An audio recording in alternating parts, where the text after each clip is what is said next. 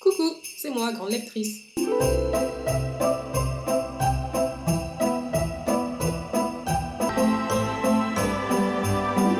Hello guys, jour 19. Aujourd'hui on va parler d'un livre que j'ai pas encore tout à fait fini, pour la simple et bonne raison que je suis en pleine lecture.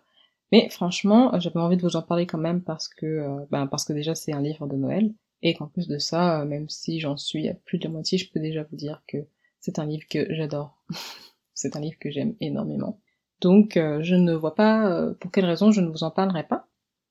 Et donc ce livre, comme vous l'avez sans doute vu au titre, il s'agit de Les ours mal léchés s'apprivoisent à Noël de Valentine Stergan. Pour vous le résumer, Irène a plutôt une vie euh, successful. Elle est en couple depuis pratiquement 20 ans avec son conjoint. Techniquement, il file le parfait amour. Elle avait un travail de journaliste euh, qui marchait super bien, enfin bref.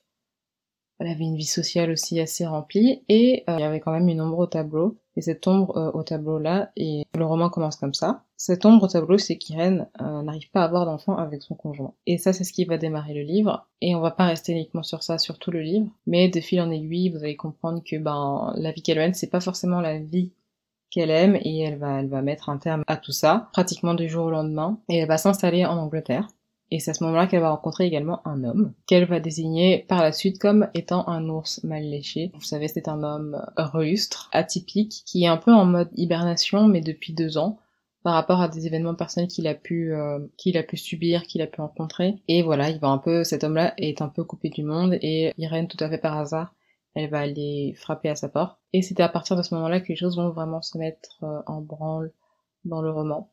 Il y a des personnages tout à fait atypique et tout à fait charmant.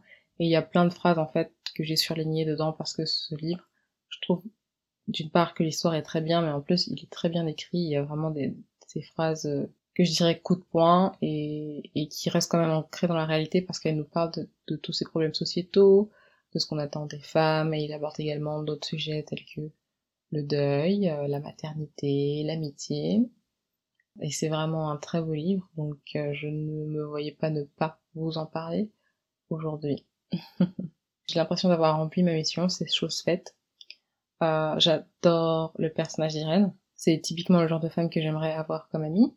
Mais mon personnage préféré, c'est ben c'est pas les personnages principaux en fait, c'est un des personnages secondaires qui s'appelle euh, Jacob. Et si jamais vous avez l'occasion de lire ce livre, vous me direz également ce que vous avez pensé de Jacob parce que je trouve que c'est vraiment un personnage qui sort du lot. Alors c'est vrai que la façon dont il est présenté dans le livre, il arrive un peu comme un cheveu sur la soupe, mais au final, on... ça passe tout à fait. ça passe tout à fait et on s'attache énormément à lui, à lui comme euh, à d'autres personnages. Et c'est ce qui fait que pour moi, ce roman était une réussite. Merci de m'avoir écouté en ce samedi. Je suis désolée pour le ton un peu monotone. Je vous dis tout de même euh, à demain et je vous souhaite une très bonne soirée. Ciao